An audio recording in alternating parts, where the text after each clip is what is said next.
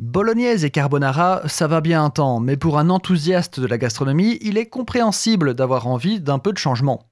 On perd pas de temps et voilà comment mystifier vos pâtes avec des sauces moins habituelles. La gremolata est un condiment, une sorte de persillade italienne à base de persil, ail et un agrume, parfois citron, parfois orange, afin de donner une note acide et parfumée à votre plat. Vous pouvez soit en faire l'assaisonnement complet de vos pâtes, soit vous pouvez vous en servir comme condiment pour agrémenter votre sobuco, votre poulet ou vos spaghettis à la tomate, par exemple. La cacio e pepe est l'ancêtre de la carbonara. Son nom se traduit par fromage et poivre, et cette sauce techniquement difficile ravira les hobbyistes des fourneaux.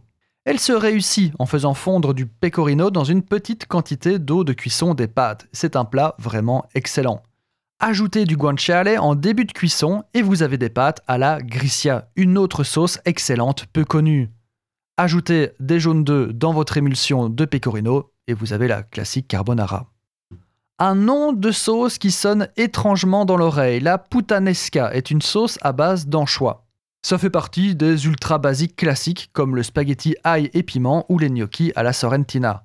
Cette sauce napolitaine est à base de tomates cuisinées avec de l'ail, du piment, des capres, des olives et des anchois. Tout un carnaval dans votre assiette. Et pour ceux qui connaissent l'italien, oui, spaghetti à la puttanesca veut bien dire littéralement spaghetti façon pute. Et enfin, le pesto de pistache. Oui, vous avez bien entendu, c'est pas facile à dire. Dans certaines régions d'Italie, on vous met de la pistache à toutes les sauces. Ici, le délire est poussé à l'extrême avec un pesto. C'est d'ailleurs la même recette qu'un pesto vert, si ce n'est que l'ingrédient principal sont des pistaches. On garde quelques feuilles de basilic pour la couleur. Notez qu'il existe un pesto sicilien à base d'amandes, la trapanese.